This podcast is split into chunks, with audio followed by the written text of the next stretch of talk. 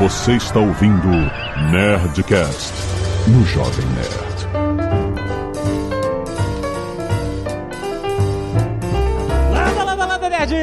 Aqui é Alexandre Antônio do Jovem Nerd. Assinar contrato é fácil, difícil é ler. Boa. Aqui é o Renato. Eu acho que criar software é uma forma de arte. Ó. Que isso, muito poeta. Aqui é o Getúlio, eu sou o CEO aqui das Upsign e vim bater um papo com vocês. Aqui é a Zagal e a marca da besta é o bigode. o quê? É o Mr. Beast, Quê? cara. Mr. Beast, meu Ele Deus. voltou com aquele bigodinho dele. e o bigode, ele tá vindo sorrateiro. tá vindo. Tá É a vindo. marca da besta. Muito É um bom. fenômeno. Muito bem, nerds! Estamos aqui em um Nerdcast Extra para falar com a galera da Zapsign sobre criação de produtos digitais. Afinal, a Zapsign é um produto digital, você assinar as coisas digitalmente. Como eu falei, é fácil essa parte. Eu quero um serviço que leia o contrato para você e explique. Olha, nessa cláusula você vai se fuder. É bem isso.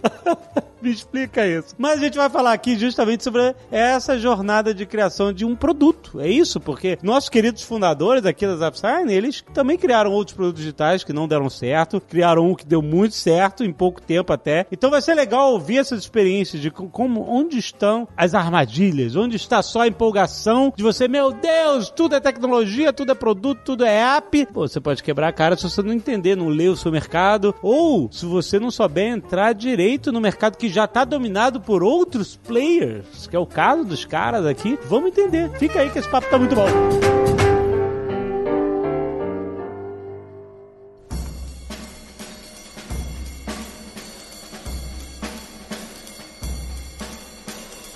Eu tenho uma reclamação a fazer. Nem... Caraca, Já comecei reclamando. reclamando. é- Porque ferramenta de assinar online, né? Assinatura digital. É super prático, né? Você não precisa viajar para assinar, você não precisa ir num cartório para assinar, né? Ah. Você tem meios de autenticar aquilo de uma forma até muito mais confiável, é, acredito eu, do que presencialmente. Porque é toda uma questão de certificados, essas coisas. O Brasil tem muito isso, né? Assim, é bem avançado nesse sentido. Mas ele tira um pouco do glamour. Hum, já sei. Eu vou explicar. Eu tenho aqui uma caneta Sabia que a que a caneta Que Montegrappa. o meu amigo Giuseppe me deu de presente. E eu separo, eu não uso ela pra fazer conta de padaria, só que ela tá guardada aqui. Eu só uso pra ocasiões especiais. Ai, ai. E aí a gente foi adquirido pelo Magalu e a gente teve que assinar o contrato, certo? E aí eu preparei a caneta, até peguei meu paninho de polir prata, sabe qual é aqueles paninhos de polir prata? Dei uma polida na caneta, falei, nossa, é um momento, porra, importantíssimo pra gente. Aham. É, vou usar a minha caneta de momentos especiais. Aí no final é clique, clique, clique. Foi isso, clique, clique. tá assinado. Ah, tá assinado. tirou, tirou o glamour da, do rabisco, né? Vocês usaram as Upsign pra assinar ou não? Hum, acho que não. a gente não pode A dizer por gente causa de usou- cláusula de confidencialidade.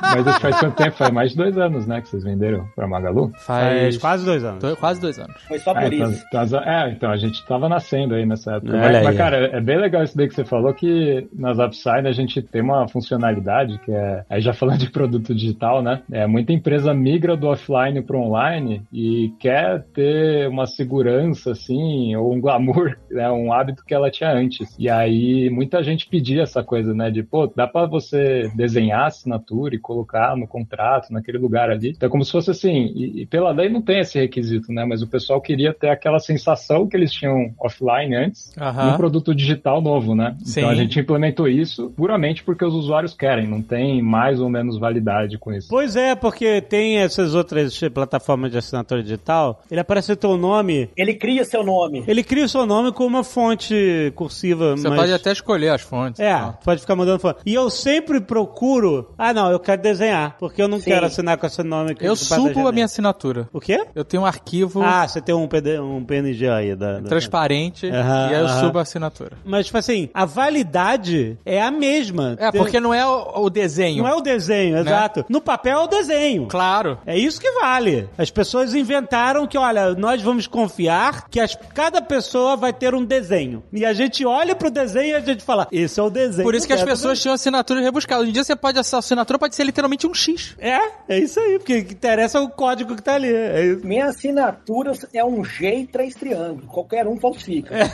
esse ponto que você colocou aí, dois casos muito interessantes. O nosso primeiro cliente lá atrás, que depois é uma história à parte, como que ele virou cliente nosso, ele vendia terreno. Um dos pontos que ele achou legal quando viu nossa ferramenta, falou, pô, o pessoal que compra meu terreno aqui gostava de assinar, sentia aquela coisa de assinar, estou comprando meu terreno, e pega a caneta. Olha aí, Azagal, olha aí. Traz a canetinha especial. Por isso que ele fechou com a gente. A gente colocou isso desde o início. Mas aí depois, lendo um livro sobre inovação, como é que chama aquele designer fodástico da Apple que saiu agora? John Iver, será? Não sei se vocês repararem, o Apple Watch, por exemplo, ele tem aquela coroazinha ali que você roda. Aquilo ali é completamente desnecessário. Ele só colocou aquilo porque, embora ele estivesse criando um produto novo, ele queria que a pessoa ainda achasse que era um relógio. Aí ele botou aquela coroazinha, pra pessoa ainda sentir que aquilo era um relógio igual tinha a coroinha dos, dos relógios antigos. É interessante essas coisas. A gente precisa de fazer essa referência com uma coisa velha para adotar o, o novo. Ah, é parecido com aquilo. É isso aí. É que nem e-book, lembra? É, nem necessari não necessariamente e-book, mas né, quando você ia acessar alguma coisa, alguma leitura online, tinha uma simulação de virada de página. Me lembro. Eu acho é. que a Encarta, era Encarta que era a enciclopédia da Microsoft, não era? Hum, talvez. Pode ser, pode ser. Nossa, você se ressuscitou. Tinha algumas, eu não sei se era exatamente a Encarta, mas eu lembro que tinha alguns serviços que tinham página, você tinha que ler, né, era uma- e, e ele fingia que era uma página virando, pra você é,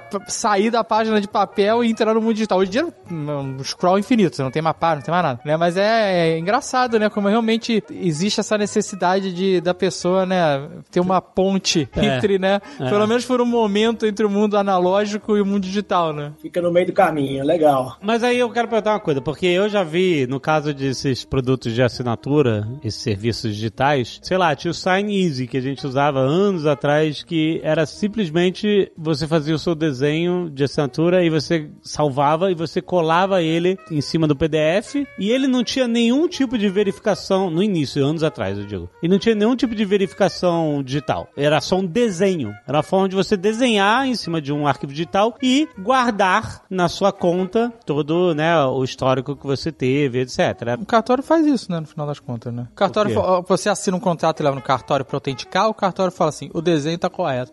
É isso, o desenho tá correto, é isso aí. Quem Mas- fez o desenho eu não sei, a não Então. ser que você assine na frente da pessoa com o seu RG. Mas, sim. que aí é por autenticidade, não é isso? É, acho que sim. É por né? semelhança ou autenticidade, né? Um negócio assim. Mas aí eu, eu pergunto o seguinte, porque na minha concepção existem três tipos de assinatura digital. Uma que é a assinatura digital, que é só um rabisco no PDF, que não, não tem nenhum tipo de código, blockchain, não tem nada. É só um desenho mesmo. Uhum. Aí você tem a assinatura digital dos serviços de assinatura aí que já trazem um monte de informação do seu e-mail, etc e tal. IP, localização, É, tem todo um... hora, etc. E aí você tem a assinatura que é o certificado digital, que é outra parada. Aham. Que aí você tira no cartório, você tem o seu certificado, ele dura um ano ou dois, sei lá e tal. E aí quando você vai assinar, você importa o seu certificado. Aí você tem que ter o negócio instalado, tudo Tem que mais. ter ele no teu computador e tal, e aí ele vai e meio que carimba digitalmente aquelas informações do seu certificado digital A1 ou o que seja e tal. O que que vocês oferecem na ZapSign em termos de assinatura? Qual é o serviço principal? É a mistura disso tudo? Quando a gente criou a Zapsign, a gente estava focado em um problema específico que era o pessoal que precisava ali. Era, era o primeiro dia da pandemia no Brasil, né? Que a gente começou a primeira linha de código ali. A gente estava focado em, em ajudar o pessoal que queria enviar documento para assinatura à distância, né? Então, é, principalmente pelo WhatsApp. Que é, que virou um negócio muito mais corriqueiro do que antes, né? Antes, a- os arquivos digitais aconteciam simplesmente porque você tava...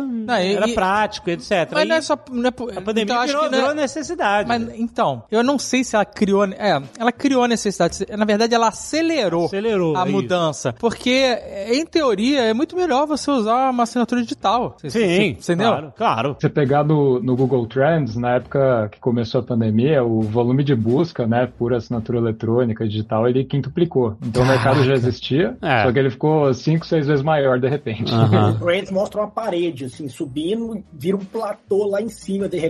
É, é bizarro e bate certinho. 20 de março começa a pandemia de 2020. Caraca. Basicamente, o que acelerou foi a transformação digital dos negócios no Brasil. Antes, o que, No mundo. Brasil, não, no mundo, né? Perdão. É, no caso, todo mundo, ou só quem focava em transformação digital eram grandes empresas que queriam otimizar custos, enfim. E a pandemia, de repente, isso não virou necessidade básica. E o mundo virou de cabeça para baixo, todo mundo precisando continuar a ter relações comerciais, todo mundo correu para assinatura eletrônica. Mas o Renato dar uma bela explicação aí sobre os diferentes tipos de assinatura. Vai lá, Renato. O problema por baixo, né, era assim, o pessoal precisa enviar documento e assinar à distância, e muito brasileiro não, não tem familiaridade com e-mail, tudo, e aí todas as soluções que a gente via, elas funcionavam majoritariamente pelo e-mail, e funcionavam muito bem no desktop, assim, no computador, né, mas quando você ia para um mundo Brasilzão, WhatsApp, celular, aí nenhuma plataforma, na nossa visão, né, funcionava direito. É, eu e Getúlio ali, a gente tinha uma empresa, cada um, e na hora de coletar a assinatura de cliente, a gente sambava demais, assim, ficava dois meses, três meses, às vezes, segurando contrato ou venda por causa disso. Aí a gente falou, cara, vamos criar um negócio no WhatsApp, que você manda o link ali pra pessoa assinar pelo WhatsApp, ela entra, assina com o celular e fechou. E assim, a gente começou então com a assinatura eletrônica que comprova, é, vai, a autoria e a integridade do documento. Então, a autoria, tipo, CPGP, dispositivo, assinatura em tela do usuário, data e hora, enfim, qualquer informação ali que ajude a identificar essa pessoa, né? E integridade do documento, você bota criptografia, certificado digital, um monte de coisa ali que impede que o documento seja alterado depois de assinado. É, recentemente, assim, vai, de um ano para cá, a gente implementou também a assinatura com certificado digital, que o Jovem Nerd falou, mas o certificado digital, ele é muito restrito, assim, na população brasileira. Acho que só 2 a 4% da população brasileira tem, e no geral é dono de empresa, advogado, contador, então, assim, é muito pouca gente que tem um certificado digital. Então, é, via de regra, você quer, se é empresário que o seu cliente assina um documento, no geral você não vai pedir que ele tenha um certificado digital, porque no geral ele não vai ter mesmo. Então, mas aí eu te pergunto, vocês que essa é a área de vocês. O certificado digital vale mais do que uma assinatura dessas de serviço de assinatura, tipo ZapSign, etc? Ou depende de quem está analisando esse contrato? Ou é uma, uma, uma verdade jurídica mesmo? Não, não, não. Qualquer juiz vai ter que dar preferência ao certificado digital por causa de bababá, bababá, babá. Pela lei, os dois têm validade igual, é, só tem alguns tipos de negócio que a lei exige o certificado digital. Então, Ah. por exemplo, você vai, você vai fazer alguma coisa com o governo, aí Vai o abrir uma governo vai empresa, exigir o você certificado precisa digital. certificado digital. Agora tem transferência de veículo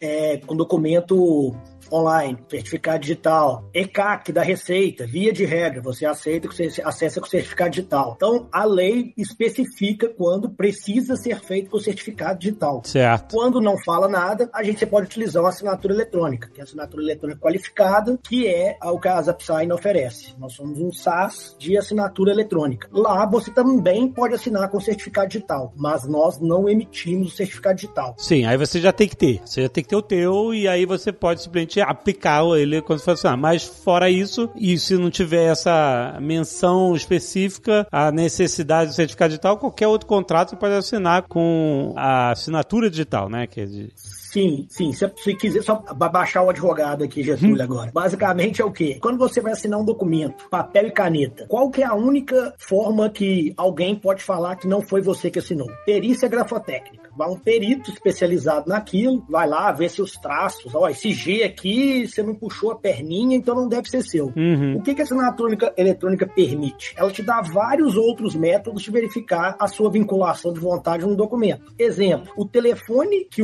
recebeu o token de confirmação dessa assinatura foi o do Getúlio. O IP é de um aparelho na região do Getúlio. Hum. Ou a geolocalização é do Getúlio. Então ele vai pegar vários elementos e vai dar com o maior grau de certeza que foi o Getúlio que assinou aquilo. Que isso substitui todos esses cruzamentos de dados substituem a necessidade de ter o desenho da assinatura e a perícia do desenho, etc. Você tem Exatamente. outras evidências que você eh, oferece, você gera essas outras evidências para que não seja só uma evidência que, né, porque a pessoa para falsificar uma assinatura, ela pode aprender a desenhar, né, que nem a assinatura do outro, por isso que tem um perito, etc, para tirar dúvidas. Quando você tem essa quantidade diferente de, de dados que são todos vinculados à mesma assinatura, fica mais difícil ainda de você conseguir falsificar aquilo. É isso que você tá querendo dizer, né? Exatamente. A gente substitui com tranquilamente, de forma muito mais eficiente, o papel e caneta. E olha, eu vou te dizer, não só, Zagal, esse negócio de assinar no desenho, a gente já viu aqui nos Estados Unidos e no Brasil também deve ter um nome para esses advogados, vocês vão saber. Eles chamam de wet signature. Ah, na, assinatura na molhada. tinta, na tinta. Na tinta, ou seja, tem que ser a tinta da caneta no papel. Não pode nem. Azul! E tem uns que. É, aqui, e tem, e- e- porque não pode nem você chegar, colocar lá o PNG do Azagal, transparente, e imprimir com ele. Não pode. O cara tem que ver a, a ranhura da caneta no papel. É essa a parada. né? É, algum- algumas exigências, né, pedem isso. É, eu lembro que antes da pandemia, a gente algumas vezes tinha que assinar alguns documentos eh, no Brasil e puta, era um puta trampo, porque uma opção é ter que ir ao Brasil pra fazer a assinatura, a outra é achar um cartório aqui que trabalhasse em parceria com o cartório do Brasil pra Pra fazer o negócio em videoconferência. Nossa, cara. É, no rolê. Pelo amor de muito, Deus. Muita burocracia. Os Estados Unidos estavam adotando um, um modelo muito legal. Recentemente eu acompanhei uma transação de uma venda de um imóvel nos Estados Unidos. Parece que alguns estados eles criaram a figura do, do notary online. Muito legal a experiência. O cara fica online com as duas partes ali, ó, comprador, vendedor, abre a tela, confirma aqui, confirma ali. Achei bem legal. Isso pode ser um modelo que, quem sabe, o Brasil não vem adotar no futuro. Mas pelo que eu vi, não são Agora- todos os estados ainda, dos Estados Unidos, que liberaram isso. Tava até esquecendo de falar, né? Mas, pô, não é só esses dados, assim, metadados, né, que a gente coleta, mas, pô, ter, a gente pede reconhecimento facial, selfie, foto, documento de identidade. Então é que nem abrir uma conta bancária, se você quiser, né? Então assinar um documento ali. A pessoa, ah, não foi eu que assinei. Tem lá a foto dela sorrindo, segurando o documento ali do lado, né? Então, É, não, exatamente. Agora, vocês falaram que vocês começaram a criar a empresa de vocês, de fato, em 2020, e, e, né? Claro, vocês notaram, né, como esse mercado cresceu, então ele ia pedir outros players, etc. Mas vocês entraram no mercado que já tem um monte, mas um monte de serviços parecidos, né? Tem DocuSign, tem Sign Now, tem Sign Easy, Zoho Sign, Ready Sign, Whatever Sign, tem muito, muitos serviços que basicamente estão competindo pela preferência, tipo, e aí vocês entram, é essa que é uma, aí tipo assim, não só para falar da empresa de vocês especificamente, mas na posição de qualquer pessoa que decide entrar num ramo que já tá tomado de muitos players, né? Como é que foi a visão de vocês, se tipo assim, vale a pena a gente entrar e competir com esses caras, todos com dinheiro de investidor, etc. Como é que foi essa visão na, nessa época? Cara, inclusive as intenções vão mudando, né? Conforme a empresa vai crescendo tudo, mas no começo, começo mesmo, eu, escrevi a primeira linha de código ali porque eu tava preso em casa por causa do lockdown. E aí, digamos que eu não tinha nada pra fazer. e aí, que nem eu falei lá no começo, né? Pra mim, criar software é muito prazeroso, eu gosto mesmo, é um negócio que me dá prazer. Então, eu falei, pô, eu sempre me frustro aí quando eu preciso assinar um negócio e, e fico mandando pra cliente por e-mail e tal. Eu falei, cara, nenhuma plataforma funciona direito pelo celular, pelo WhatsApp, né? Então, é um mercado que é muito antigo, mas até por ser muito antigo, ele estava adaptado a tecnologias antigas, né? Então, não estava adaptado ao WhatsApp. O WhatsApp não existia ainda quando começaram essas plataformas concorrentes, né? Todo mundo estava, então, trabalhando no e-mail ali. E aí eu falei, ah, deixa eu criar uma coisa simples aqui, rápida, ver se resolve. Então, inicialmente foi um hobby, assim, não tinha CNPJ, não tinha investimentos, não tinha nada, era um hobby mesmo. Aí eu mostrei pro Getúlio esse negócio que eu tinha começado, e aí o Getúlio começou a botar lenha ali, falou, cara, isso é muito legal, não sei o quê, vamos dar para amigo, tal, tal. E as pessoas, né, ali, durante a pandemia, começaram a falar, pô, isso daqui é muito bom. Um monte de gente começou a usar, era de graça na época, né? Tinha uma página de preço, só que não tinha nem gateway de receber o, o pagamento em si. E assim, nasceu de um problema, né? Não, não foi uma ideia, uma genial, assim, que a gente teve de repente, né? Foi um problema pessoal que eu e o Getúlio a gente tinha. A gente já tinha conversado sobre isso antes, né? E aí, ali com o tempo livre, eu falei, pô, vou, é uma oportunidade aí pra fazer, pra brincar um pouco, criar esse software. Então, de uma necessidade inicial, assim, muito específica, né? Acabou que essa necessidade era de muita gente. E aí a gente foi descobrindo aos poucos. E aí um gancho que eu vou fazer com relação a isso. O interessante, sim,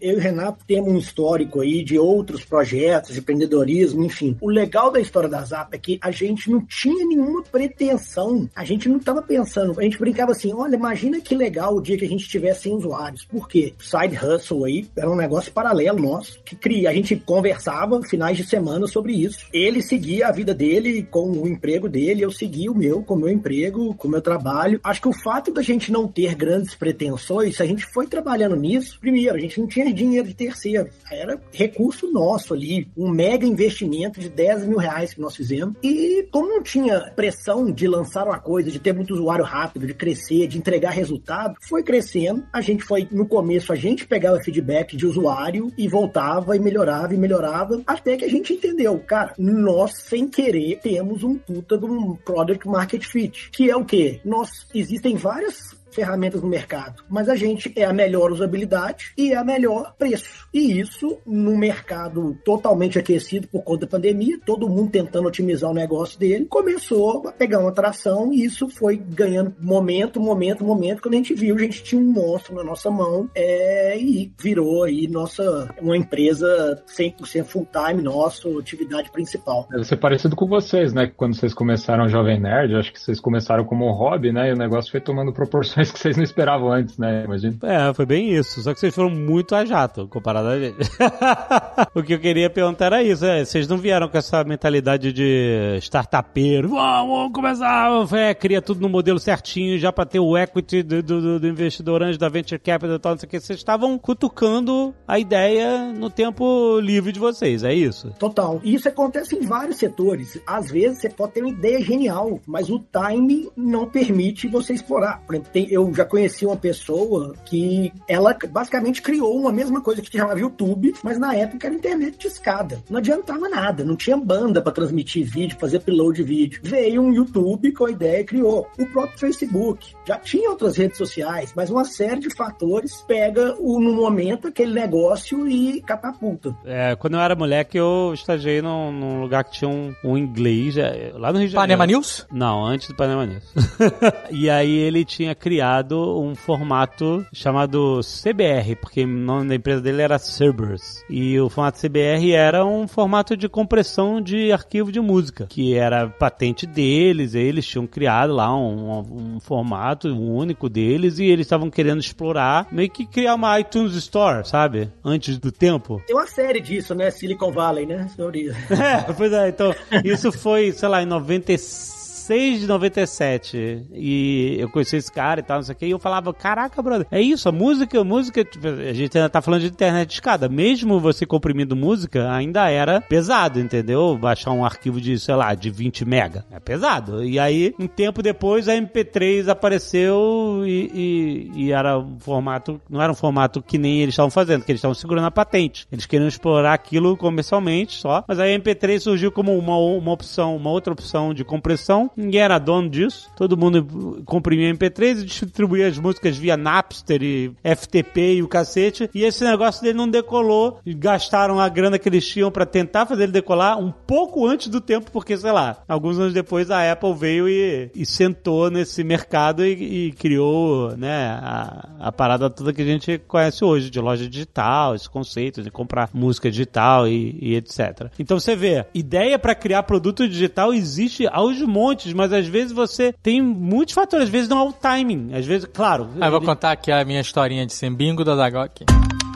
Bingo! O que que é? Eu lembro lá nos primórdios do mundo, quando a internet de escada dava suas caras, reportagem no Jornal Nacional mostrando a pizzaria que vendia pizza online. Eu lembro, é isso aí, isso aí. E aí vinha um especialista de sei lá o que, falando assim: nunca que as pessoas vão comprar coisas online. É, o cara, o tempo que o cara vai ligar o computador, esperar botar, conectar a internet, é, acessar o site da pizzaria, escolher, fazer o pagamento, ele já morreu de fome.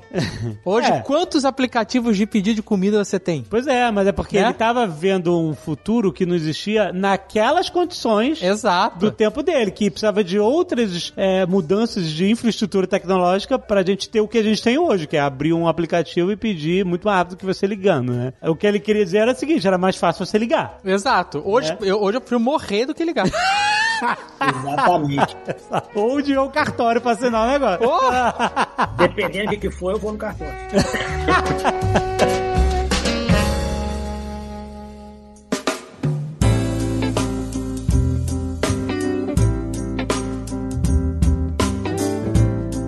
Ideia de um produto, eu, eu, nunca começo por aí, né? E é o que os livros falam, enfim, é que o playbook, né, assim, você tem que começar por conhece bem uma pessoa ou um grupo de pessoas que tem um problema específico, ou um desejo, né? Porque você não pode falar que a Disney resolve um problema na vida das pessoas. A Disney resolve um desejo. As pessoas querem ver magia, quer andar de montanha-russa, quer ter férias, enfim, não é um problema exatamente, né? Então, você pega um problema ali que as pessoas têm, então, tipo, ir pro cartório, pegar motoboy, é, correio, não sei o quê. Então, você pega um problema e aí você pensa assim, pô, tem, tem muitas formas de resolver isso, né? Não é... Então, não, não parte da ideia, né? E aí, eu acho que o que eu e o Getúlio a gente fez sem querer, fez certo, é que como a gente tinha, é, era o tempo livre só que a gente estava dedicando, a gente começou com uma solução muito simples. A solução mais simples possível para resolver esse problema. Porque a gente não ia ficar meses e meses tocando um projeto pelo, enfim, na, no mundo das ideias, né? O que a gente achava que deveria ser feito. Então a gente conhecia um ao outro, né? A gente tinha esse problema específico, a gente conhecia outros advogados, outras empresas que tinham esse problema também. A gente criou a solução mais simples, mais tosca do mundo para resolver esse problema, o pessoal gostou, e aí a gente foi implementando basicamente o que as pessoas pediam em cima disso, sabe? Então, acho que você fazer esse teste, né, de fazer a coisa mais simples possível, botar no mundo para testar e aí receber o feedback, acho que é a melhor coisa que você pode fazer, porque fundamentalmente ninguém se importa com o que, que você está construindo. As pessoas se importam com a vida delas, com as necessidades delas, e aí se você criar uma coisa conveniente para resolver a necessidade dela, ela vai te considerar. É isso aí, isso é verdade. Ninguém tá nem aí pra tua história, pra tuas dificuldades. Aí. se dane você, eu quero resolver minha vida. Aí você, exatamente. Você entra, beleza, eu resolvo a tua vida aqui nisso. Aí, opa. Então, tem um conceito muito legal que chama Job to be done, que é o trabalho a ser cumprido, resolvido, né? Que é o pessoal lá que estava fazendo campanha pro milkshake do McDonald's. Eles queriam aumentar o número de vendas do milkshake. Aí o que, que eles fizeram? Eles ficaram sentados ali um dia inteiro no McDonald's, anotando todo mundo que entrava na loja, qual roupa vestia, tava sozinho ou não tava, pra onde que a pessoa foi depois, enfim. Pra onde a pessoa. Aí foi um pouco invasivo essa cara. Caraca, brother. Caraca, você come o, compra um nugget, tem um stalker. Fazendo pesquisa te seguindo. Que Mas aí, cara, eles descobriram que assim, mais da metade das pessoas que compravam milkshake não era porque era docinho, porque era sobremesa, não sei o quê. As pessoas eram, em geral, comprava às sete da manhã, tava sozinha e comprava e ia pro carro imediatamente. E aí eles foram descobrir, entrevistando o pessoal, que assim, o trabalho que eles queriam resolver com o milkshake é que esse pessoal, eles tinham um, uma, um trajeto muito chato dirigindo ali pro trabalho, meia hora, uma hora, e eles queriam ficar sugando ali o canudinho durante 20 minutos pra sentir que a vida ainda, ainda tinha gosto, sabe? E pro cara chegar no horário do almoço sem estar esfomeado. Então, tipo, as alternativas que ele tinha, sei lá, uma banana, era muito, era muito pouco calórico, então ele ia ficar morrendo de fome. É, um bagel, ele ia se sujar inteiro passando cream cheese enquanto dirigia. Então, tipo, o milkshake, cara, olha que inesperado, né? O milkshake, ele resolveu um problema que era dirigir pro trabalho enquanto eu tomo algo docinho e que, enfim, vai me entretendo enquanto eu tô dirigindo. Caraca, que história maluca, distópica, né? É, Dá pra fazer um curta sobre isso. A solidão urbana É, é, é isso aí. É, né? e o canudinho do E milkshake. aí você pode criar um produto, se você quer concorrer com o milkshake, você pode criar um produto que seja bom de comer enquanto dirige, né? Tipo, uma coisa que você nunca ia imaginar, sabe? Impressionante. O impressionante é vender milkshake de manhã, porque né, é só negócio de café. O quê? Outro dia eu tava na cidade aqui perto, Santa Agostinho, e aí deu fome de madrugada. Hum. Ela fome da madruga, tava no, nesse, numa pensão lá, num, numa pousadinha que não tinha serviço, tinha não tinha comida, nada. é. Não tinha nem aquelas máquinas, sabe? Sei. Aí eu achei, por incrível que pareça, tinha um McDonald's 24 horas, sei lá, 10 minutos. Aí eu fui lá. Ah, Era, sei lá, 3 da manhã. ah, nossa. Não tinha milkshake, não tinha nada, só tinha aqueles biscuit com farofa de ovos, aquela coisa nojenta. Nossa, foi horrível. Não tinha, cara. Onde é que é esse milkshake que você pode comprar de manhã? Eu tenho dúvida também, assim, de, de vocês, né? Vocês já criaram vários produtos e tal, mas também acho que vocês são mais focados em conteúdo, assim, né? Como que vocês veem isso daí de criação de produto? A gente criou uma rede social. É mesmo? O que, que foi isso aí? não deu certo. É isso. É, fim da história. Resumo. Era uma boa rede social. Sky Nerd. É, não, a galera era legal. A galera engajada e Sim. tal, só que a gente tinha um desenvolvedor, Exato. Guilherme Camilo, que também tomava conta do site. Exato. E a gente que decidir ou gastar uma tonelada de dinheiro pra montar uma equipe e tal, porque o negócio é um, é um monstro que precisa ser alimentado todo dia, né? Consertado e etc. Né? Não, e o- Só- o problema nem é esse, assim, tem isso, claro, mas uh, a rede social ela tem o problema que ela tem gente nela, aí fudeu. É, Se fosse a rede social sem problema- pessoas, seria Isso, ótimo. Revelação, tem todo esse E rolê. que, que ano foi isso? Que ano foi isso? Foi tipo época Orkut? 2012, 2012, não, 2013, por aí. É, já existia Facebook. Então, tipo, era a época que o Orkut ainda existia isso daí, né? Não, acho que o Orkut já tinha meio que minguado, mas tinha Facebook já e etc. Mas é que a, a ideia era uma rede social muito nichada pra galera do Jovem Nerd. Não, não era pra ser um produto externo, né? Nem nada. A gente não tinha essa pretensão. Mas mesmo assim, pra, só pra cuidar dela dentro do Jovem Nerd já foi um trampo monstro. A ideia inicial era diferente. A gente não queria fazer uma rede social. A gente queria melhorar a experiência do usuário no site, deixar ele um pouco mais interativo, no sentido de expandir o que seriam os comentários. Aí, mas isso se transformou na rede social. A gente pirou na parada. É, foi se transformando. Porque é, é isso. Era, era uma visão e foi se transformando, né? Eu tentei uma rede social também uma vez, mas a minha, a minha história é bem mais tosca. Hum. Ela ia chamar Vai Rolar. Era pra ser concorrente brasileiro do Tinder. Ó! É. E não deu certo? Não, mas o meu, o meu caso que não deu muito certo foi porque minha esposa viu meu telefone, eu com Tinder, com todos esses aplicativos. Ela virou assim: o que, que é isso aqui de Tinder? Eu falava: não, que eu tô estudando, montar uma rede social. Apaga, Olha apaga o papinho, tô estudando. Pelo menos foi a melhor desculpa que eu criei, né? Ai, ai, maravilhoso. Era o vai rolar. Não rolou.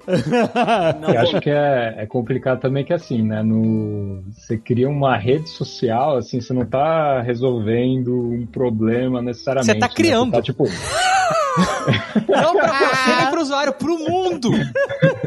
o que, que você resolve, né, das pessoas? Uma necessidade de conexão, uma necessidade de informação. É difícil, cara. E aí você compete com muitos outros desejos que as pessoas têm, né? Você compete com saída no cinema, você compete com Netflix, você compete com qualquer coisa que chame a atenção das pessoas. É, as pessoas. é, a disputa hoje é tempo, né? É o É tempo das aí. pessoas. É. YouTube, é, rede social, cinema, as plataformas de streaming, todo mundo tá competindo pela mesma coisa. O tempo da pessoa. E aí o, o produto, né, ainda mais rede social, um negócio que ele só tem valor, assim, ou melhor, ele tem mais valor conforme mais gente tem dentro dele, né? Então tem um efeito aí de rede, de escala muito forte. E esses produtos, assim, que dependem, né, chegar numa massa crítica de muito usuário para ele começar a ter valor, né? Porque imagina, você entra numa comunidade ali, Sky Nerd, só tem você e sua mãe, né? tipo, vai só você dar um grito, né, e falar com ela. Enfim, então, tipo, pra chegar nessa massa crítica, é o que vocês falaram, aí pode ser o tipo de produto que você tem que queimar dinheiro. Ou então você encontra algum canal de aquisição de usuários que seja muito viral, assim. Então, tipo, é um negócio que o pessoal posta e compartilha, né, fora do Sky Nerd, né? Então compartilha muito. E aí, compartilhando muito, vocês adquirem mais usuários e aí chega nessa massa crítica de que por ter muito nerd ali dentro, aí começa a ter valor essa rede, né? Mas é, é bem complexo, né? É, isso é complexo, é um,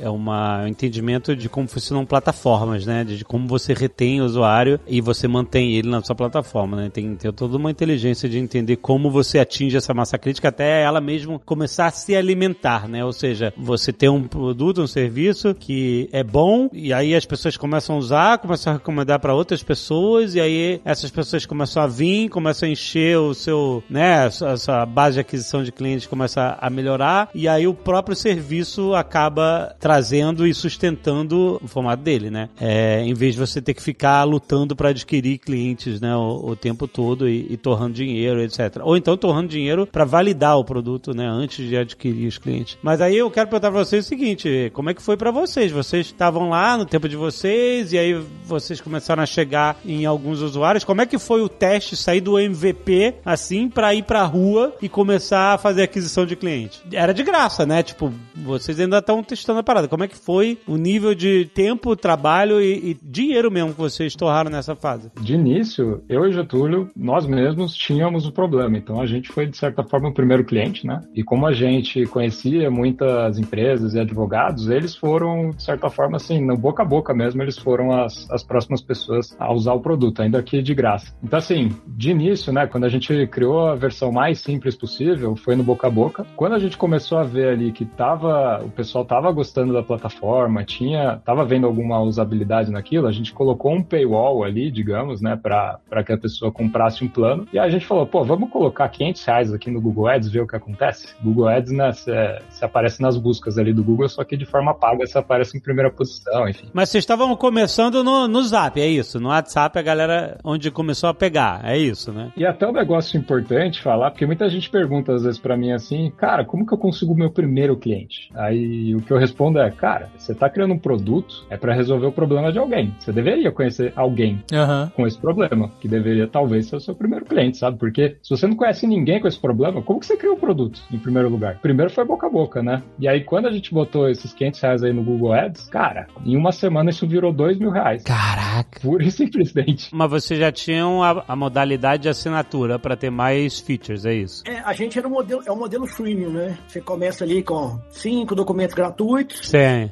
Se quiser usar mais cinco naquele mês, Aham. É, então, a galera ia testando. Yeah. Eu tenho mais do que cinco documentos. E coincidiu, é, naque- nessa época, é, começou a ter adequação de contrato de trabalho. E as empresas tinham que mandar um termo para, sei lá, 100 funcionários de uma vez. Aí começou. Ô, não, eu quero assinar. E aí, a- nesse gancho aí, a história do primeiro cliente, pô, pandemia, a gente lá com esse MVP no ar. Aí um amigo meu, loteador, falou, cara, fazendo um loteamento aqui, eu sou de BH, né? Tô fazendo um loteamento perto de BH, você não quer ir lá comigo conhecer, não? Eu falei, pô, Mas loteador é coisa de, de videogame ou.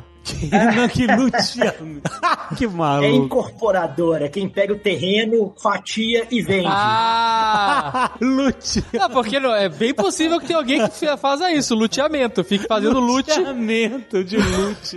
que maluco. Pô, eu trancado dentro de casa, né? Falei, não, vou lá conhecer, quando você paga e pega aqui e me busca. O cara me levou, o loteamento dele bacana, de frente pra lagoa e tal, não sei o quê. E nisso tinha um, um cliente lá no stand dele de venda, e aí eu olhei assim, tava assinando um documento de um concorrente, no, um contrato através da plataforma de concorrente. Aí eu, cara, que isso? Tá usando concorrente e tal, ele compra um terreno que eu troco. Aí eu olhei pra ele, tá bom, qual que é o mais barato que você tem? Resumindo, tive que comprar um lote pra poder o cliente comprar um pacote nosso de 39 reais por mês. Tu Aí eu falo com o comprou. Renato que é o maior CAC da história mundial, né, Subiar? Tu comprou um lote do cara pra ele assinar com o Zapsign? É isso? Pra ele poder contratar um pacote da Zapsign, Aham. é, uma mensalidade, eu falei que eu- ele falou que eu tinha que comprar um terreno. Aí eu comprei o terreno no loteamento dele. Aí ele começou usando a loteadora dele, a Zapsign. E ele Caraca. entrou pra contratar o plano e nem o gate de pagamento tá funcionando direito. Aí ele teve que ligar pro Renato, pro Renato habilitar na hora o gate pra ele poder passar o Olha cartão. aí, olha aí. É, Resumindo, tô pagando até hoje as parcelas desse lote.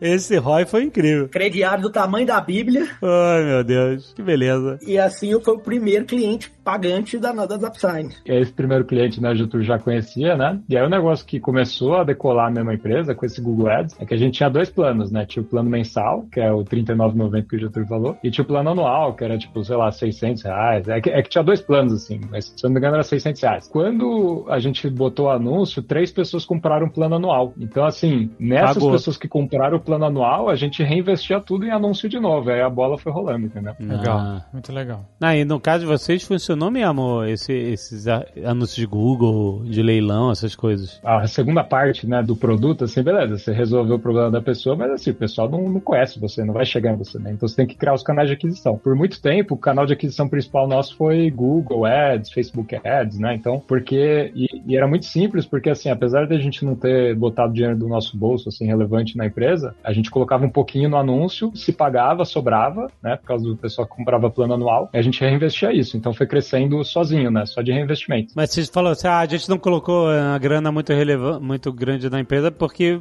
você- só tinha vocês e vocês estavam trabalhando nela, é isso? É, e a gente não tinha salário, né? A gente tava tocando o nosso tempo livre. Então, é, o dinheiro, né? Os 10 mil que o Jadur falou, a gente colocou, na verdade, aos poucos. Então, foi ao longo de um ano que esses 10 mil foi colocado só para necessidades pontuais. Aham. Mas a empresa, assim, ela, ela se manteve, né, o tempo todo. E reinvestiu, né, o, o que ela ganhava. Por muito tempo a gente se manteve na questão dos anúncios. Hoje em dia, o nosso principal canal de aquisição é o produto em si, que é, a assinatura eletrônica é um produto muito legal porque ele tem uma viralidade inerente. Então, da mesma forma que numa rede social, sei lá, você pode compartilhar com seus amigos, não tão dentro da rede ainda, né? Sei lá, você compartilha no WhatsApp um link do, do Pinterest, sei Sim. lá, e aí o pessoal vai pro Pinterest. Nas AppSign, quando você manda um documento para alguém assinar, Tá lá, assinado por Zapsign. exatamente, então você tá fazendo marketing pra gente. É Então, verdade. os usuários gratuitos são promotores nossos, né? É isso aí. Então, tipo, hoje em dia, assim, é, o produto existir é o próprio canal de aquisição, que é praticamente mais de um milhão de pessoas assinando todo mês, aí faz as contas aí, quanto, quanto marketing a gente faz de graça. Né? É verdade. Todo mundo tá recebendo. É, não, é impressionante.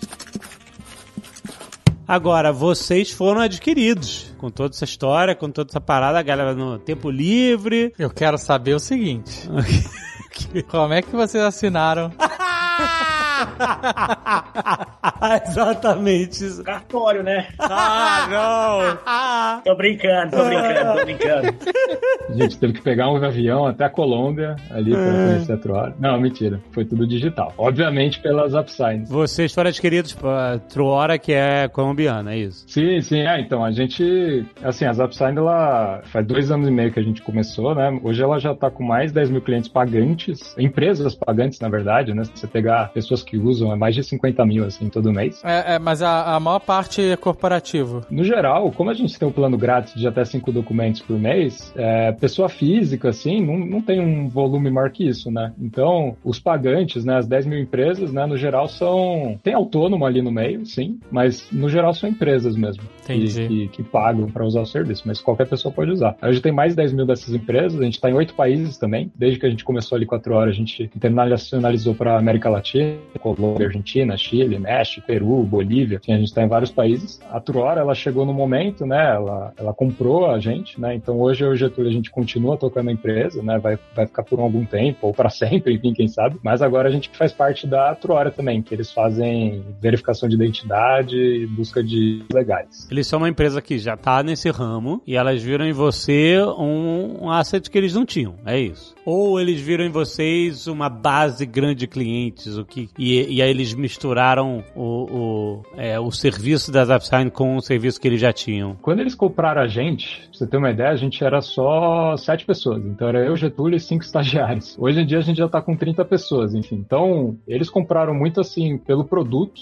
pela product market fit, né? Pela qualidade do produto, como os clientes é, falavam, opinavam sobre o produto, né? E, e ele vinha tendo uma trajetória muito boa de crescimento. E eles falaram, cara, é, a gente tá fazendo um acqui hire, né? A Hire, sim, que tá contratando vocês para trabalhar lá e resolver esse problema lá dentro da empresa deles, é isso. Sim, e como eles são colombianos, eles queriam né, entrar no Brasil com os produtos deles e eles tinham muita dificuldade pela barreira linguística, barreira cultural, barreira de mercado, né, como um todo. Eles falaram, pô, esse pessoal aí tá mandando bem, eles vão ser, digamos assim, os country managers da Truora no Brasil. Então a gente Certo. virou meio que a unidade brasileira da Truora, né, além de tocar as upside. Eles são muito focados em clientes enterprise, grandes clientes. E a gente, naquele momento, era o contrário. PME total, pequenos negócios. Então Sim. eles viram essa complementariedade das bases. Pô, vamos, vou colocar vocês nos enterprise e vocês nos ajudam a espalhar para os pequenos. A ideia do né, a racional por trás era essa. Vocês se colocaram à venda no mercado, porque tem isso, né? Tem empresas que elas se colocam à venda com corretores, né? Que fazem de venda de empresa, é isso. Pessoas trabalham comprando, eh, né? Vendendo empresa, ah, né? Com networking, etc. Tem empresas especializadas nisso. E às vezes não, às vezes o papo vem direto. É isso. Como é que foi com vocês? Vocês colocaram a empresa à venda ou vocês receberam convite? A gente até no conta essa LX, eu história. acho. Botou no LX? Pior que tem site hoje em dia que você pode vender microempresas e micro É, tem tecnologia. que várias, é- tem várias. Tem um que eu assino, Microacquire, é gringo. Fui procurando várias empresas lá. Não é, possível. Sério? Não, peraí. Sério, sério. tem coisa boa. É, mas, mas não foi por ali, no caso. Não foi Cara, por aí essa, tá? Mas vamos lá. a, gente, a gente até contou essa história em nosso belo Portunhol, no, que, a, que a Truora tem um podcast lá que eles contam a história da empresa, tudo eles tem episódio só sobre a aquisição das Upsign, a gente participou, chama El Universo de Truora, né? Quiser ver ali, nosso Portunhol bonito. Eu tinha um amigo, né, que tinha uma namorada, e essa namorada trabalhava com outro cara, que trabalhava com outro cara, enfim. Então, assim, nessa meio que contatos e amigos e tal, eu, eu fiz uma reunião com um dos fundadores da Truora, e, cara, em meia hora a gente já tava falando sobre, sobre juntar as empresas, basicamente. Então, assim, a gente conversou começou a conversar, viu que a gente pensava muito parecido e a gente, assim, como pessoas e como produtos e como empresas, né, era muito complementar. É, a gente se apaixonou ali negocialmente. Enfim, então em meia hora a gente já estava falando dessas ideias de juntar a empresa, né? Aí eles vieram pro Brasil passar uma semana trabalhando junto com a gente para ver se tinha realmente um match assim, né? Aham, olha aí, olha o match. Vai rolar, tá vendo? Vai rolar, vai ver se vai rolar.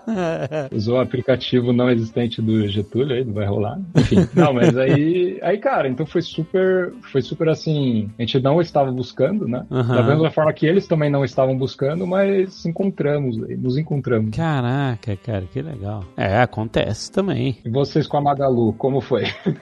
É, foi o Azagal tava numa reunião no Magalu. A gente já tinha feito umas paradas com eles e tal, coisas de patrocínio, tinha alguns projetos e tal. E aí foi inquirido.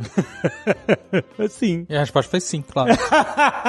Foi bem isso, né? É... Mas é só pra esclarecer, porque tem gente realmente que cria startup já pensando em. Vocês não tiveram venture capital, né? Investidor anjo, nem nada, né? Foi você, foi de, de vocês pra, pra aquisição, né? Eu falava assim, quando eu comecei ali, quando era só um hobby ainda, eu falava, cara, se isso der 500 reais por mês, eu tô muito feliz, porque eu fiz isso no meu fim de semana. Não, Mas maneiro. aí, enfim. Não, legal, legal, super autêntico a forma de, de começar, né? Porque tem gente que faz negócio só por, ah, quero unicórnio, quero virar unicórnio, já cria já o cap table, já pensando no, na, na primeira rodada de investidores, na segunda rodada, na terceira, na venda, já faz a empresa formatadinha para ser vendida e, ou, ou complementada por investimento externo, né? Tem gente que faz isso, sim, tem gente que faz isso, esse modelo e faz bem, mas tem o startupeiro de palco, né? Que ele faz para poder falar que tem uma startup e, tô na TI.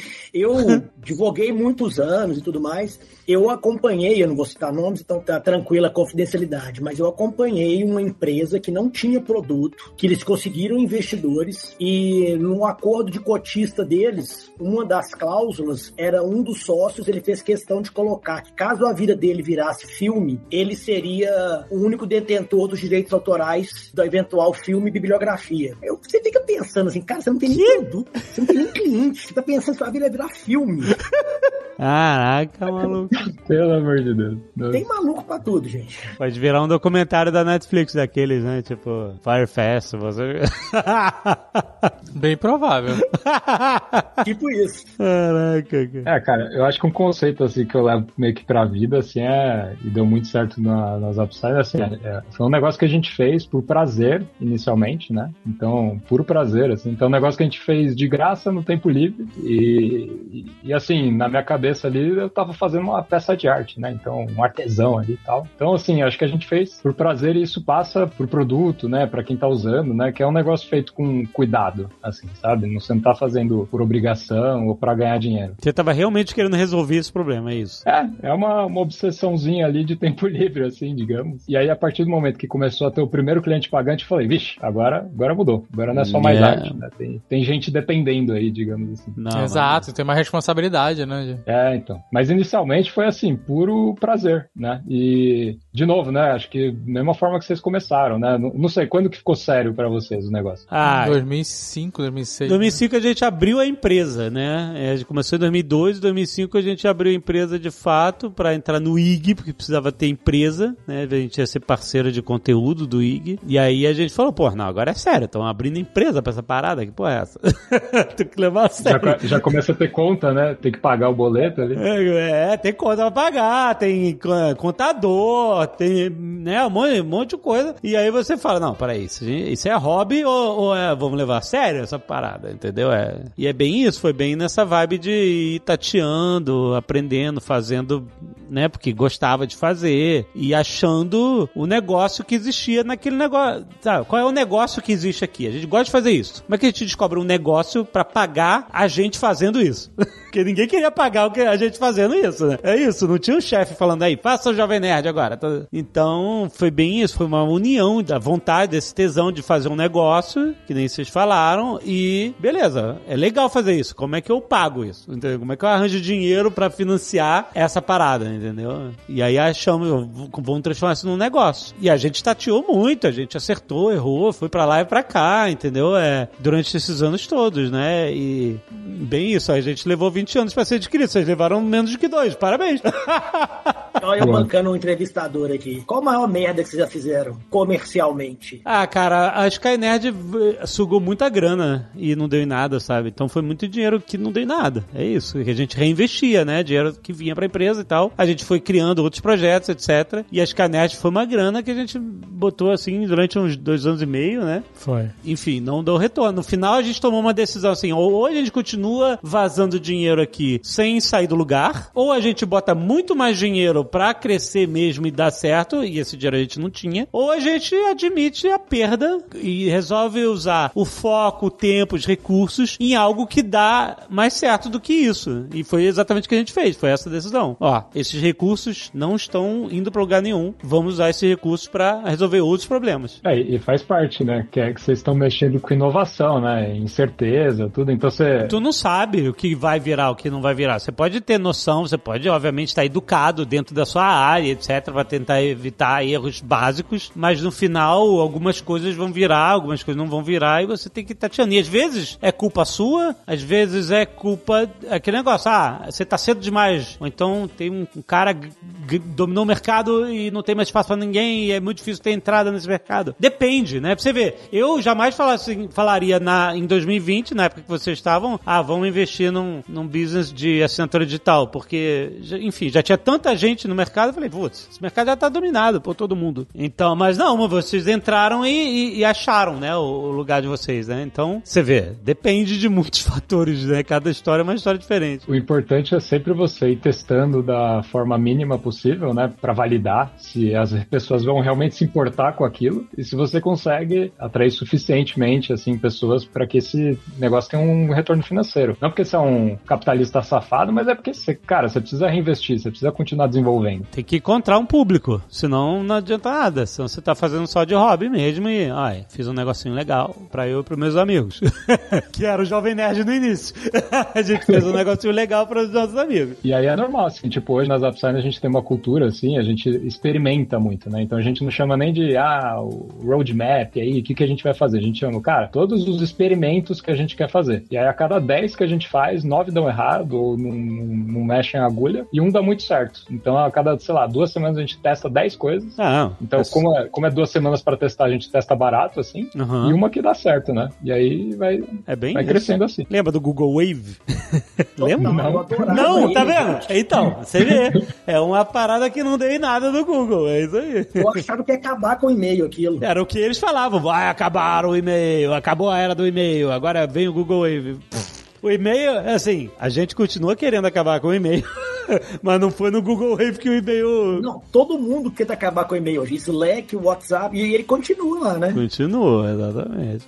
Mas eu já fui suficientemente traumatizado com gastar meses e meses criando código e produto que ninguém usou. Então, coisa que eu sempre faço hoje em dia é testar, fazer a coisa mais pequenininha para eu não perder meses, e sim uma semana ou duas no máximo, sabe? É, porque aí você vai, testa, é, pô, funcionou isso aqui, então vamos complementar isso aqui, vamos, vamos expandir. E aí você tá gastando energia e tempo no, no lugar certo, não né, no lugar que vai dar em nada, né, depois. Isso é bem importante, de você testar o- a versão mais simples possível, né, que você pode pra validar. Porque uma coisa é você acreditar na parada e falar assim, nossa, isso aqui vai resolver o problema de todo mundo. E aí, se ninguém mais acreditar que vai resolver o problema, não adianta nada você só acreditar. Você tem que ser cético com o seu próprio produto, né? E, e colocar ele à prova. A prova é o mercado, é o que a galera vai, vai, vai usar ou não vai, vai contratar ou não vai esse serviço, né? Aí o, o ser humano tem um negócio chamado viés de confirmação, que geralmente quem nunca empreendeu vai, vai, vai acontecer. A pessoa tem uma grande ideia, fala, nossa, cara, vou juntar inteligência artificial com, com não sei o que, biscoito de polvilho, e aí vai ser o melhor biscoito, blá Na blá. blockchain. Caraca,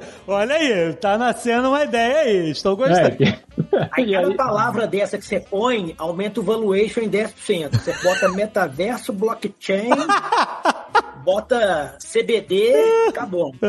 É, é assim, aí tem um viagem de confirmação, o que, que vai acontecer? Tudo que a pessoa vê no mundo vai ser para confirmar essa ideia. Isso, Então, é. Você vai selecionar as coisas que você vê pra ir te dando razão, né? Ah, não, então eu tô certo, eu tô certo, eu tô certo. Você vai selecionando. Tem outro livro que fala que é o The Mom Test. Aí a pessoa teve essa ideia genial. Aí ele vai perguntar lá pra alguém que gosta dele, alguém que se importa com ele, ou simplesmente quer agradar, porque todo mundo quer agradar todo mundo, digamos assim, ninguém quer ser o desagradável. Ele pergunta assim, cara, eu tive essa ideia genial, o que, que você acha? Aí a pessoa fala, ah, pô, legal, pô, legal, sabe? É Isso Não aí. tem muito o que dizer. Ninguém vai falar assim, cara, que merda, ou, ou eu não usaria isso, né? Ou no máximo a pessoa vai, vai tentar imaginar hipoteticamente se ela gostaria de usar aquilo. Então, tipo, você cria um, quer criar um app de receitas ou de dieta. Aí você pergunta lá pra sua mãe, mãe, tô pensando em criar isso, não sei o quê. Pô, que legal, filho, seria muito bom, né? Mas assim, qual que é o jeito certo de você entrevistar sua mãe pra ver se realmente ela vai, no futuro, usar o que você tá pensando, a sua ideia genial? Assim, mãe, quando foi a última vez que você fez dieta? Ah, eu fiz faz, faz dois anos, né? Ah, e quando você fez a dieta, que que, que você fez? Assim, você, você comprou um livro, você acompanhou pelo YouTube, sabe? Então, assim, pergunta pra sua mãe ou quem quer que seja que você quer validar a sua ideia. Sim, idealmente a pessoa nem deve perceber que você quer validar uma ideia com ela, porque senão você vai cair nesse lugar da pessoa querer te agradar Isso, vai querer ser simpática, querer te dar força e tal, e aí, exatamente. e vai te atrapalhar no fundo. né? Que te atrapalha exatamente. Então você pergunta não situações hipotéticas, o que ela faria, se ela gostaria, se ela usaria, né? Você pergunta assim, cara, pergunta coisas do passado, situações específicas e assim, o que você fez na última vez que você comprou uma calça, sabe? Porque senão às vezes a pessoa fala assim, ah, eu compro uma calça, por que, que você comprou uma calça, né? Quais são os seus critérios? Ah, eu compro uma calça baseada no conforto, conforto que ela me dá, né? Porque eu sou uma pessoa que se preocupa com conforto, com saúde. Aí você fala assim, ah, como foi a última calça que você comprou? Ah, eu tava lá no Instagram, vi uma oferta de um influencer que eu gosto e comprei. Aí você fala, pô, mas você sabe se ela serve? Se é confortável? Ah, não, tava barato, sabe? então, tipo, você consegue de fato, assim, testar, né? Validar o problema, assim, o desejo da pessoa, como que ela resolve hoje. E aí você consegue ter uma ideia bem melhor antes de construir, né? Que é outro passo. Antes de construir, você consegue entrevistar as pessoas de uma forma que elas, na tentativa de ser agradáveis, né? Acabariam confirmando essa ideia, né? Esse viés de confirmação ali que eu tinha falado. Então, assim, é um negócio que acontece muito. E aí a pessoa se apaixona por essa ideia, aí gasta meses construindo a calça mais confortável do mundo e todo mundo só tá comprando em promoção de influencer, digamos assim, sabe? Então, tipo, perdeu o bonde ali. Mas olha, vocês falaram um negócio que me atentou aqui com a parada, o problema da Zagal com a caneta, hein? Hum. Assinar no metaverso. Nossa. Olha aí, gente. Olha um asset novo aí. O cara vai, bota seu óculos de, de realidade virtual. Aí você pode ter um modelo da sua caneta Montegrappa lá. E aí quando você assina, você tá criando uma assinatura digital aí, com a sua caneta Montegrappa. Não, obrigado. Passo. Aí eu prefiro só o clique. O Azagal já é mais sincero, o Azagal é bom, você pode falar sua ideia pro Azagal, ele vai ser mais sincero. Tá vendo? Exatamente. Ele vai validar ou não vai. Eu vou fazer uns testes de usuário com ele.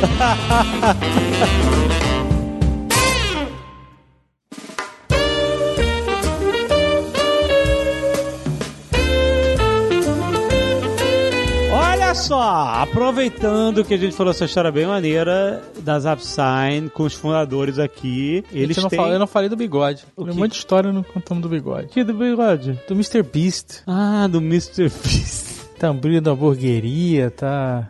É um fenômeno, cara. É um fenômeno, então. Mas, mas a hamburgueria. Aliás, você pode até dizer que a hamburgueria é um serviço digital que você só pode pedir online, né? Você não Sim. pode ir na hamburgueria. É tudo Dark Kitchen, né? Mas no final você come hambúrguer, né? Você come hambúrguer real, mas, mas é um serviço digital. Olha aí. Se bem que eu não duvido nada que alguém vai aparecer vendendo NFT de hambúrguer aí.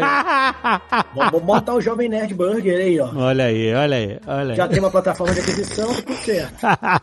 Mas olha só, quero perguntar, já que os fundadores estão aqui, eles têm autoridade pra dar cupom de desconto. É isso que a galera gosta de ouvir. Assina aí o cupom de desconto. Fala aí, porque ó, a galera, qualquer pessoa pode usar a Zapsign, aquela parada dos cinco assinaturas por, Por mês. mês, Se você gratuitamente. tiver uma coisinha ou outra lá, faz uma conta e você usa de vez em quando, de vez em nunca, e você- beleza, tá resolvido. Mas se você tem empresa, se você tem muita coisa pra assinar e tal, olha só, olha só o que os caras têm aqui. Qual é o cupom de desconto que vocês vão dar? Ó, o cupom de desconto que a gente vai dar é Nerd Paga Menos. Então, Olha aí, Paga nerd Menos. paga menos, excelente. Com esse cupom, vocês ganham o primeiro mês da Zapsign aí de um plano ilimitado, né? Ah, por legal. 99 centavos. Caraca. E um hambúrguer da futura Jovem Nerd Burger. Ou não? Não promete, tá- não, não, liberado. não, não, não. Não faz uma promessa de hambúrguer, não. Excelente. Não, então só entrar no link aí no post e aí na hora da aquisição você coloca o, o... Aí escreve tudo junto. Nerd paga menos.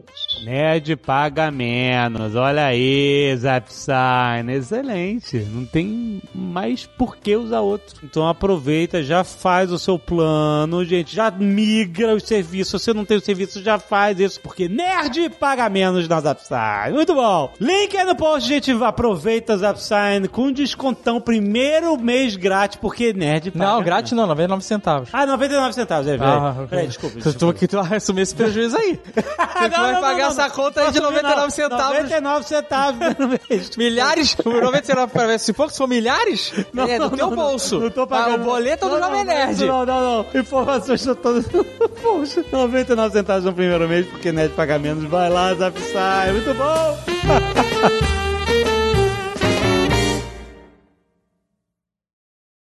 Este Nerdcast foi editado por Radiofobia, podcast e multimídia.